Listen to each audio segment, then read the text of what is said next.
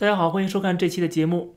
我今天看到最新的一条关于中国的消息，就是有很多的科普类的账号都被封禁了，被查封了。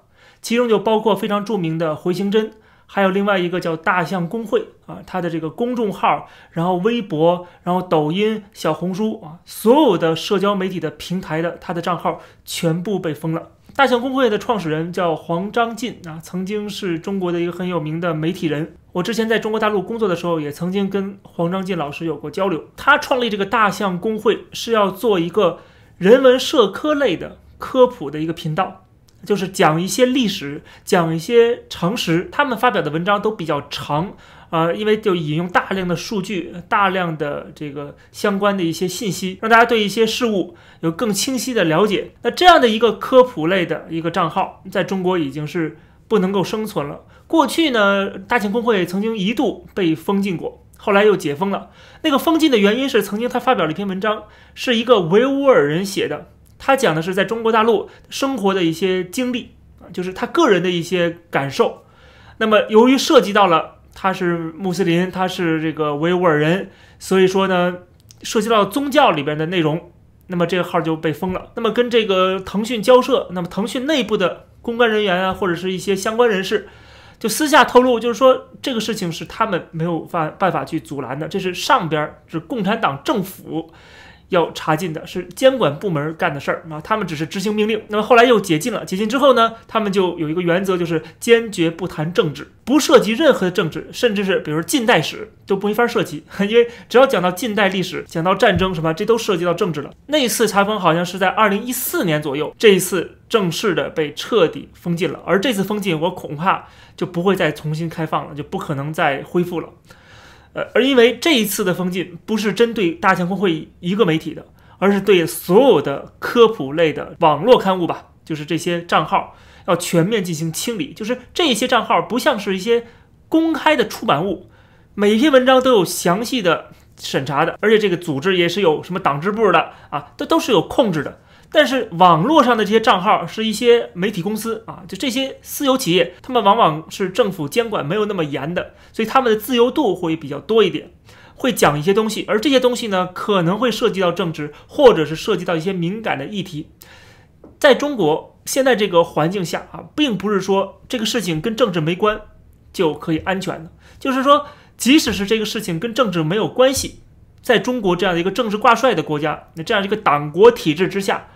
啊，政府会认为什么都是跟政治有关系的，什么都是涉及到他的执政的合法性的，因为他对自己的合法性是非常的呃焦虑，非常脆弱的，因为他没有获得人民的授权。我之前讲过很多次，他没有选票啊，他不是人民选出来的政府，所以他对他的执政合法性是非常非常紧张的。他最害怕的就是人们挑战他、质疑他啊，怀疑这个政府有没有权力执政，为什么掌握公权力啊？谁给你的？凭什么？他最害怕就是人们有这样的一个不同的声音出来，所以说他要把这些不同的声音啊掐死在摇篮里。而人们开始逐渐了解事件的真相了，了解历史了，了解啊，或者说获得一些常识了，更加的有人性化了。这样的一个现象，对于任何一个独裁专制政府来讲，都不是一件好事儿。专制政府希望的是什么？是人们能够为其所用啊，能够替这个党国做一个螺丝钉，是有用的。但是同时呢，他又必须是愚民，他是愚昧的，他是完全服从命令、听指挥的，绝对不能有个人的思想的。而这个大象公会也好，回形针这些呃科普栏目、这些科普节目，他们的目的是什么？是普及常识，培养公民。啊，就是让这些普通的人都能够 well informed 啊，英文叫 well informed，就是说让他们能够获得知识啊，能够有自由的，就是独立的思想啊，能够由自己来分辨什么是对，什么是错。而从党国政府的角度出发，我不需要人们自己有任何的知识，有任何的文化，有任何的思想。他希望的是什么？希望的是你可以啊，能够。为这国家做贡献啊，有一定的能力，但是你的思想要完完全全的跟着党走啊，听党话跟党走才可以。所以说呢，这样的这个矛盾之处了啊，你既希望这些普通人啊，这些人民能够摆脱愚民，不那么愚昧，能够有知识、有文化，变成一个公民，参与到这个公共事务当中，能够为不光是为自己，也为这个社会做贡献。但是你又不希望他们有自己的思想，不希望他们会有呃跟中央啊公跟政府有不同的意见。那么在很多的人开始慢慢的觉醒，开始慢慢的反思过去啊，反思这个党国体制的时候，这个政府就紧张了。所以说呢，就要把这些所有的让人民变成公民的这样的这些啊普及知识的渠道都要给封杀掉啊。最后变成什么？就是整个国家都是掌握在。党国的手中，呃，特别是这些舆论的渠道，啊，就是你接受的所有信息都是党告诉你的，由党来告诉你什么是对的，什么是错的，而不是你自己决定什么是对的，什么是错的。只有这样的话，党国体制才能够控制整个人民，啊，让所有人都为他来干活，但是同时呢，又被压迫，啊，又不敢反抗。然后呢，呃，很满足于现状，这就为什么最近科学松鼠会啊、回形针呐、大象公会啊，都全面的被封杀。同时呢，也是在被在网上有很多的这些五毛小粉红啊，这些被中共洗脑的这些人，他们也在群起而攻之啊，攻击他们，攻击他们什么呢？其实就两点，他们背后有境外反华势力啊，第二就是他们背后有资本。所以，我们看到很多的这些科学松鼠会也好啊，或者是回形针也好，他们发的一些科普的文章里边讲的一些实事求是的东西啊，都被扣上了说你这个是颠倒黑白啊，你这是替这个帝国主义啊说话什么之类的啊，被扣上这样的帽子，你是反革命啊，然后予以打击。那么之前我专门做过一期节目，讲这个科学松鼠会的那篇文章，呃，讲这个七三幺部队的，对吧？我之前专门我也做了一个科普啊，这个七三幺部队到底怎么回事儿啊？或者说说所谓的这个把人体榨干，然后那个来看人体的这个水分啊，这根本是不靠谱的，就科学上是根本说不通的。但是即使科学说不通的，是非常荒谬的一个说法，但是它符合中国的政治正确，符合中国反日的这个情绪啊，打倒日本帝国主义的这种情绪。符合中国共产党的这样的一个政治立场，或或者说，呃，煽动民族主义啊，然后团结人民的这样的政治立场，即使它是一个非常不靠谱的、非常愚昧的一个错误的说法，但是由于它符合政治的需要，啊，就变成了你不能攻击他，你不能否定他啊，就是变成了呃完全违背常识，但是大家又又心安理得，又觉得。这么做是对的，这就让我们想到了过去的中国共产党，呃，在一九四九年占领中国之后，他们的一些做法啊，就是毛泽东时代的一些做法，在今天又回来了。我们可以简单的讲讲这段历史，就是在四九年之后，当时毛泽东发表了一篇文章，我觉得这篇文章呢，今天的中国人应该好好读一读。为什么要读一读呢？就是它非常契合当下的一个舆论环境啊，一个政治环境。就是毛泽东写的这篇文章叫做《丢掉幻想，准备斗争》。你可能会问，哎，一九四九年不是中华人民共和国建国吗？不是中国共产党已经席卷了整个中国吗？他为什么还要说大家放弃幻想，准备斗争？你不是斗争完了吗？结束了吗？应该建设中国了，怎么从现在开始才斗争呢？我们摘录一段话啊，来看毛泽东当时说什么。他当时写到说，自我批评的方法只能用于人民的内部，希望劝说帝国主义者和中国反动派发出善心，回头是岸是不可能的。唯一的办法是组织力量和他们斗争。例如，我们的人民解放战争、土地革命，揭露帝国主义，刺激他们，把他们打倒，制裁他们的犯法行为，只许他们规规矩矩，不许他们乱说乱动，然后我们才有希望在平等和互利的条件下和外国帝国主义的国家打交道，然后才有希望把已经缴械了的和投降了的地主资产阶级、官僚资产阶级分子和国民党反动集团的成员及其帮凶给予。由坏人变好人的教育，并尽可能把他们变成好人，这是其中一段话啊。其实已经浓缩了，就是他从现在开始要进行整顿，整顿过去那些人啊，和这个西方勾结的，和国民党勾结的啊，这些反动势力，要给他们进行什么？进行改造啊，这就是后来的思想改造。所以后来全中国的知识分子啊，不管是大学生啊、教师啊。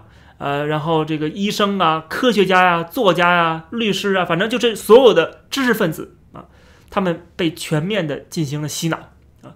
你们要放弃过去所学的一切啊，因为那些都是资产阶级东西啊，那些都是啊反动的东西。你现在要开始重新接受社会主义教育，你开始要相信党、相信政府啊，你要跟党走、跟政府走。你过去学的那些东西，告诉你的东西都是错的。你不能够按照你过去所学的东西来看这个世界，来看问题啊，来分析事物。你要按照新的思想啊，我给你灌输一套新的马列主义的啊毛泽东思想啊，用这个来武装自己，然后来分析这个世界，来看世界，就是等于把他脑子重新换一遍啊，就是把这些知识分子全部的变成愚民啊，愚民化。让大家都变成党的螺丝钉。当然了，这个后来思想改造还不够，因为很多人改不过来的。我学了这一辈子，我知道怎么做人啊，我知道我学这些东西是怎么回事儿。那你现在突然告诉我，我学都是错的啊，我读这些古书啊都是这个反动的，我这一辈子的认知都是错的，要全部颠覆啊。可能有些改不过来，改不过来什么结果呢？后来就是反右嘛啊，反右文革，然后把这些肉体消灭。所以为什么中国会出现了十年浩劫，会出现了？这样的灾难，整个国家陷入到共产主义的狂热当中，也没有人，任何人敢说一个不字，敢反对啊！反对的人当然就直接干掉了，对吧？比如当时就有人回忆，四九年之后啊，就不知不觉的在大学里边，你同桌的这个一起做事情的啊，就出现了党员、团员啊，你甚至在食堂里几个人坐在一起吃饭，一个桌子上面就必须有，其中必须有党员跟团员在啊。没有党员跟团员，你只是几个非党员坐在一起吃饭都不行啊？为什么？这就是你搞团团伙伙嘛？你这一一群啊不是党员的人凑在一起吃饭啊？你们这密谋什么呀？是不是反党啊？对吧？反革命啊？所以说那个时候就是这种红色恐怖统治就已经开始慢慢慢慢出现了。而这种洗脑教育是有效果的，就是很多人是真心改过的，真的觉得过去是错的啊，过去过去几十年做人都是错的。啊，因为是替国民党政府干活，是吧？然后怎么样都是错的啊！我深刻的反省自己，然后我现在改邪归正了啊！然后向党交心啊，写各种各样的悔过书啊什么的。所以可以看到今天的这些科普栏目一个个被下架哈，实际上真的就能够看得出来这个历史在重演。当然今天是换了一个包装啊，不是讲阶级斗争了，这个包装是什么？是国家安全啊，然后是反对境外势力。啊，这个可能跟过去是有点相似的，比如说讽刺七国集团什么的，树立一个境外的一个靶子，这样的话才好团结人民嘛，让大家都站在党的这一边嘛。另外呢，就是搞人民内部的斗争啊，然后互相揭发检举，谁是叛国投敌的。最近我看看到这个网上这知乎上有一个人啊，他发了一条，他说这个有一个人怼他了啊。他上那个人的 Facebook 上一看啊，这个人居然跟公子沈是好友，然后他赶紧就举报那个人了啊，说那人是间谍啊，我不知道他是怎么举报的，反正他这么说的。当然，今天你可以举报别人，那别人也可以举报你啊，对不对？哎，你怎么上 Facebook 啊？啊，你怎么能翻墙呢？翻墙是违法的，我也举报你啊，对吧？所以互相都可以举报嘛。所以这国家就变成了文革重演，每个人都不是安全的，每个人都可能会被另外一个人举报啊。今天我还是红卫兵啊，我斗别人，明天我就会被别人斗啊。当时文革就是这样的。情况对不对？所以说呢，慢慢的这个国家就开始往这个方向在发展了。那么关停这些普及常识的这些公众号啊，这些频道是第一步。第一步是先让你晋升啊，不让你说话。第二步呢，就开始让你说一些你不想说的话了，就开始逼你去讲那些啊，就是歌功颂德的、符合政治正确的那些高谈阔论了。然后就开始互相攀比，看谁喊的口号更洪亮啊。你喊的口号不够洪亮啊，你就是反革命啊，你都是啊，这个是不是不怀好意？别人都喊那么起劲儿，为什么你这儿啊说话这个声音那么小啊？看来你是不是对这个我们现在这个政府啊，对习近平啊，习主席是不是有意见啊？就开始各种各样的扣帽子，上纲上线啊，这就是整个这个发展的形式啊，这就是一个多米诺骨牌啊，一个倒了，后面一定会倒，或者说这个形式是螺旋形下降的一个状态。所以今天看到这个，我们就可以引申出来，我们可以想象出来，五年之后、十年之后的中国是什么样子，就是没有人再敢说话了，甚至连讲常识内容都不敢了啊，社科类的常识不敢，甚至连讲科学，去讲什么人体学、生物学啊，都能够给牵扯到政治上面，说你是不是在替日本鬼子说话，说你这个屁股坐歪了？啊，说你是胳膊肘往外拐。说你这个思想有问题，现在是不用这个现场批斗了，现在网络批斗。那么网络批斗只是在线上啊，早晚要走到线下，因为网络批斗它不解气嘛，它早晚要发展到线下，对吧？之前也有过一些零星的事件，像那呃毛一士先生去参加一些活动时候被人扇巴掌什么，对吧？这些小粉红，这些老粉红啊，这些这个又红又专的啊，他不不怎么专，但是他至少是特别红的，这些党国的这些红卫兵啊，这些义和团就会出现。现在政府还是有能力去压制住啊，把这些极左势力压制住，但是整个形势在朝左的方向发展，到时候可能也压制不住了，或者说也纵容这些人跳出来啊，就像当年的这个慈禧太后啊，纵容这个义和团一样，因为他们要扶清灭洋嘛。今天是什么？今天也是扶清灭洋嘛？今天当然扶的不是清，是扶共啊，扶共灭洋。所以我看到今天的中国是逐步开始走向给知识分子进行思想改造的一个环境啊，而他们的理由又非是非常充分的。这个理由是非常的，从马列主义角度，从这个毛泽东思想角度，是可以讲出一套一套的话来啊。比如说，从这个。放弃幻想，准备斗争。这篇文章里就可以看得出来，毛主席已经号召人们打倒这些资产阶级的买办势力，打倒这些被西方洗脑的知识分子啊，这些反华势力的代理人啊，在中国的代理人。而这些代理人都是谁呢？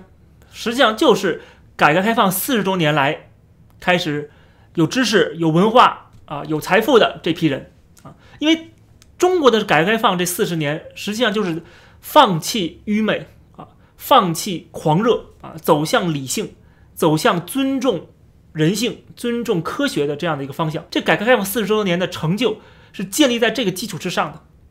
但是今天我们开始已经不再讲理性了，不再讲科学了。所谓的这个政治正确啊，国家安全、那党国体制啊，开始逐渐占据更重要的位置了。那么形势就真正的开始发生了逆转了。这期的节目就跟大家先聊到这儿。感谢大家收看，欢迎点击订阅这个频道，我们下期节目再见。